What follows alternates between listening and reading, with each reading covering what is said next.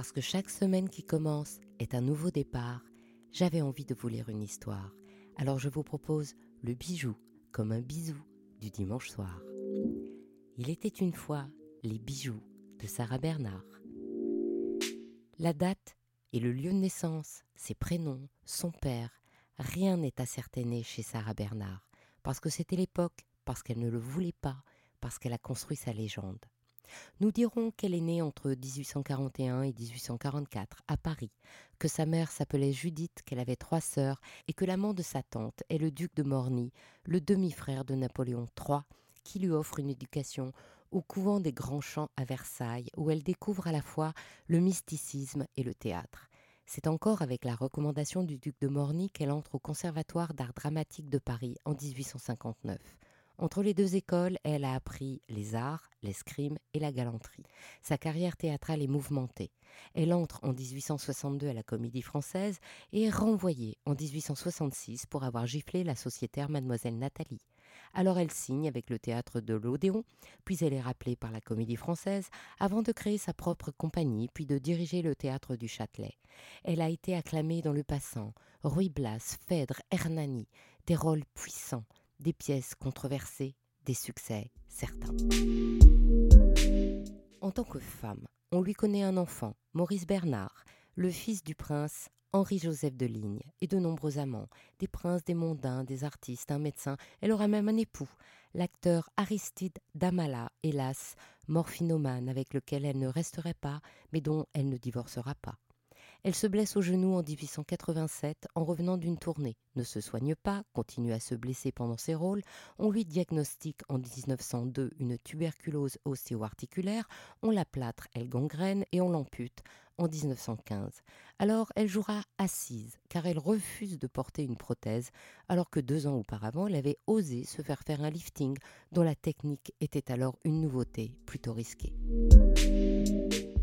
En tant qu'actrice, elle est le dernier amour de Victor Hugo qui l'appelle la voix d'or et la première admiratrice de Jean Cocteau qui la qualifie de monstre sacré.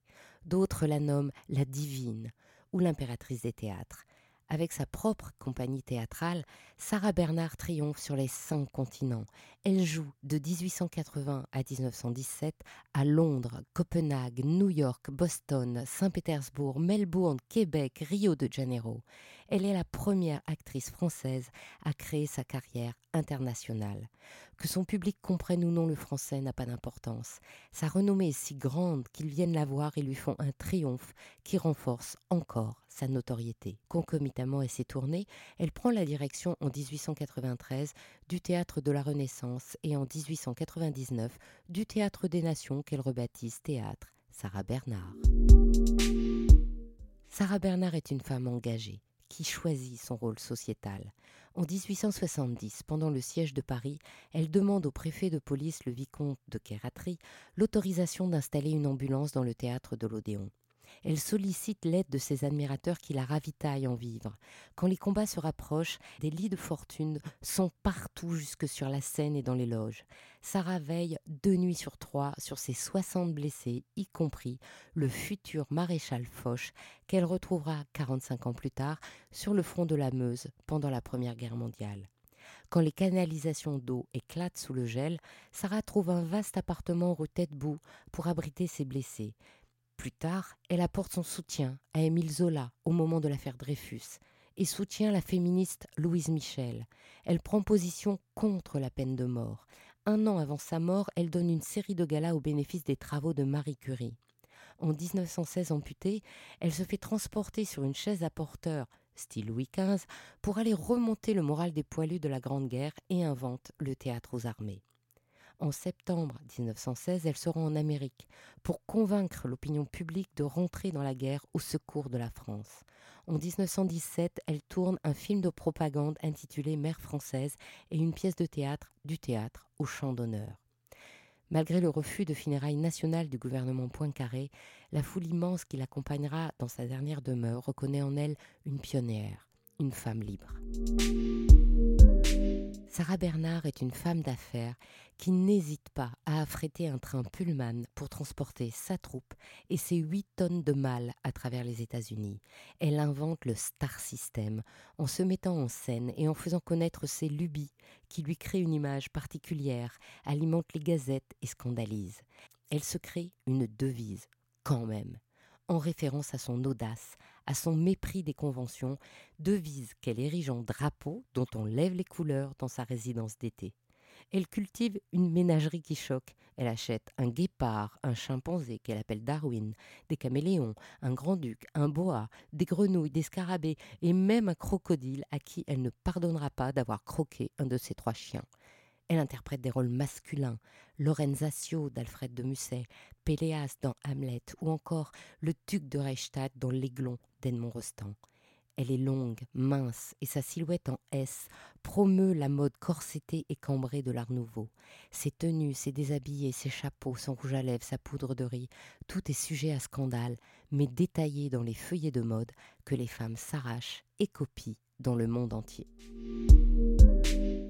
Elle a tout de suite compris l'intérêt de la publicité. Pour promouvoir la pièce Phèdre, elle enregistre avec Thomas Edison à New York une lecture de la pièce. Elle prétend dormir dans un cercueil avec des lys blancs à la main au-dessous d'un miroir orné d'une figure de vampire et s'y fait photographier afin d'en vendre les visuels sous forme de photos ou de cartes postales. Elle utilise les talents du fameux photographe Nadar pour l'immortaliser dans ses rôles principaux et bien sûr, elle veille aux affiches de ses pièces. C'est ainsi qu'elle rencontre Alphonse Mucha. L'artiste est arrivé à Paris en 1887 et a débuté une carrière d'illustrateur. En 1894, il se trouve dans l'atelier de l'imprimeur Le Mercier quand Sarah Bernard appelle pour demander une affiche pour la pièce Gismonda de Victorien Sardou qui se joue au théâtre de la Renaissance dont elle est devenue la propriétaire quelques mois plus tôt. Elle cherche à mobiliser un public réticent pour la prochaine présentation du 4 janvier 1895. Aucun des affichistes de renom n'étant disponible, Mucha reçoit la commande et un délai de 48 heures. À la livraison, l'imprimeur est réticent, car l'affiche de Mucha est révolutionnaire. Par son format étroit, tout en longueur, sa composition avec un personnage central encadré dans une arche avec le visage entouré d'une couronne de fleurs et des couleurs en camailleux mordoré. Sarah Bernard adore. Elle déclare Ah, que c'est beau Dorénavant, vous travaillerez pour moi, près de moi, je vous aime déjà.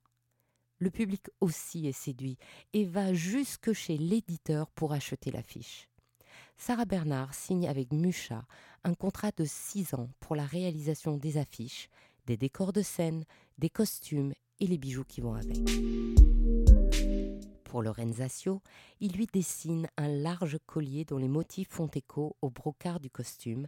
Il imagine des ornements de cheveux complexes composés de disques colorés de pierre, de verre, d'émail et garnis de chêne qui transforment la femme en figure allégorique, notamment pour la revue d'art La Plume.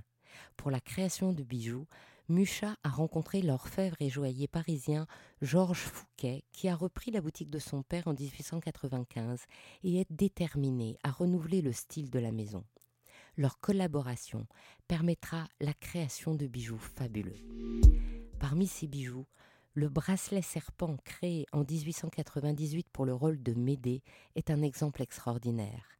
La tête est sertie d'une mosaïque d'émail, d'opale, de rubis, de diamants et repose sur le dos de la main. Le corps du serpent s'enroule autour du poignet et la queue remonte sur le bras.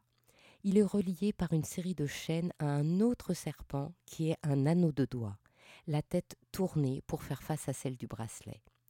L'imposant bijou est rendu flexible par un système discret de charnières. On ne sait pas exactement quand sera Bernard Levent, mais il est racheté en 1964 par Joanne Tigermoss, une styliste américaine, avant de devenir la propriété de l'actrice Marlène Dietrich, qui le vend aux enchères chez Christie Genève. Ce bracelet est aujourd'hui au Japon, dans la collection permanente du musée Alphonse Mucha de Sakai City. Bien que ce bracelet iconique soit une pièce unique conçue pour Sarah Bernard, il existerait en fait trois versions du bracelet dans les archives Fouquet, dont l'une, créée en 1900, aurait été vendue aux enchères en 1989. Fouquet demandera aussi à Mucha de créer une collection de bijoux pour son stand à l'exposition internationale de Paris en 1900.